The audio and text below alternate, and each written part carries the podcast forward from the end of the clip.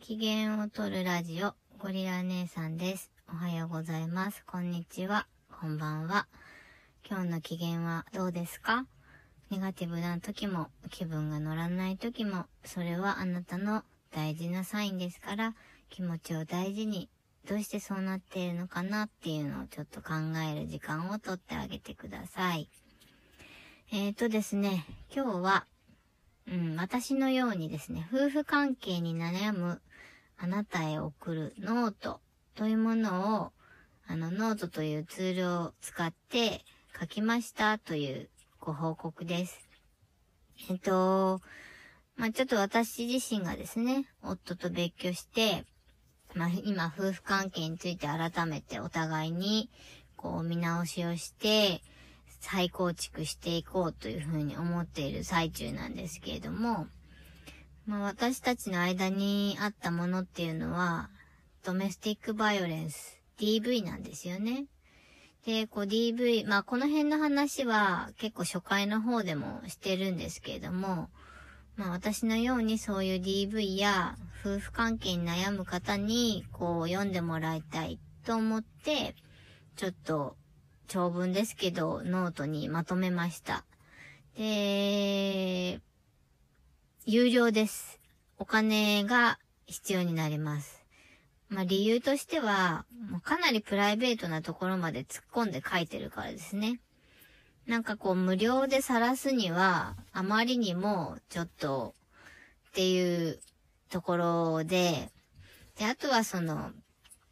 まあこういう込み入った内容についてですね、まだ私自身がこう、うん、なんていうのかな。ね、そんなことまで書いてみたいな、ちょっとやじっぽいのとか、まあ、なんかこう、いろいろ言われることもあると思うんですよね。いろいろ思うこともあるし、もしかしたらこう、心ない言葉をもらってしまう可能性もあるんですけど、私自身がそれに多分まだ耐えられないなっていうのもあって、本当にその、私のように悩んでる方だけに届けたいというふうに思ったので、うん、まあ、その、そういう方でもこう手の届くような、ない、あの、価格設定にさせていただきました。うん、で、あとは DV って言うとですね、まあ、大げさに感じるかもしれないんですけど、で、私たちみたいに、こう、別居するとか、こう、逃げ出すとか、しん、そこまで深刻じゃなくても、日常の中に DV っていうのは、些細なことでも存在するんですよね。で、なんかまあ、あんまり気づいてないけれども、なんかちょっとこう、身近な、その、特に夫婦関係において、なんかちょっと違うなとか、なんかこうずっと我慢してるなとか、なんで私だけ、なんで僕だけ、俺だけとか、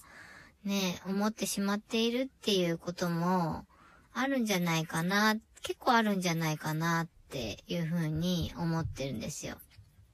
ね。DV って、うん、ドメスティックバイオレンス、まあ、身体的な暴力、こう殴る蹴るとかっていうことのイメージが結構先行しがちなんですけど、まあ、確かにそういう身体的な暴力は、まあもちろん DV なんですが、それだけじゃないんですよね。まあ、DV っていわゆるこう支配関係のことなんですよ。だからもう、その、夫婦だったら、こう、束縛、過度な束縛とか過干渉とかそういうのもそうだし、ね、うん。まあ、恋人でも、D、デート DV とかっていうのを言いますよね。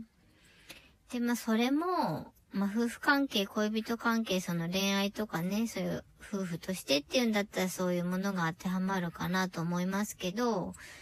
これがこう、親子の立場になってくると、虐待とかネグレクトとかですね。あとはその、過保護、過干渉。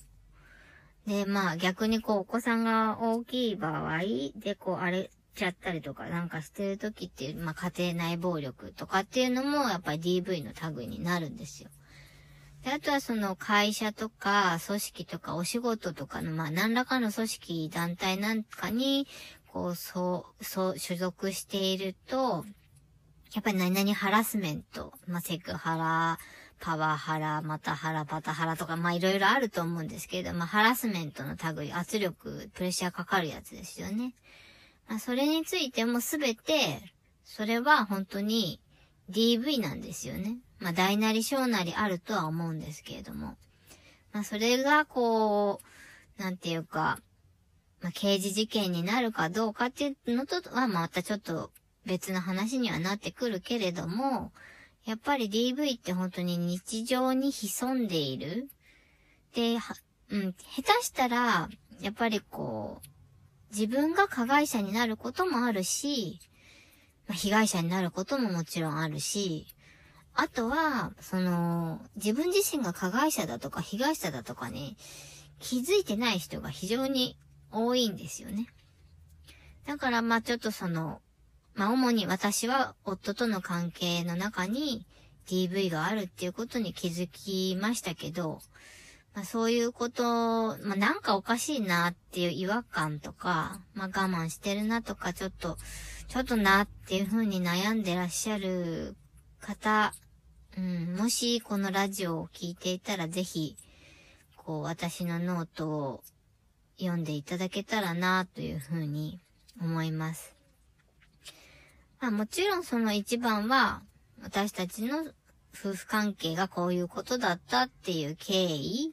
に、それに伴って、こういろんな話を進めていくんですけど、進めていってるんですけど、今実際に。それをこうリアルにこう書いているので、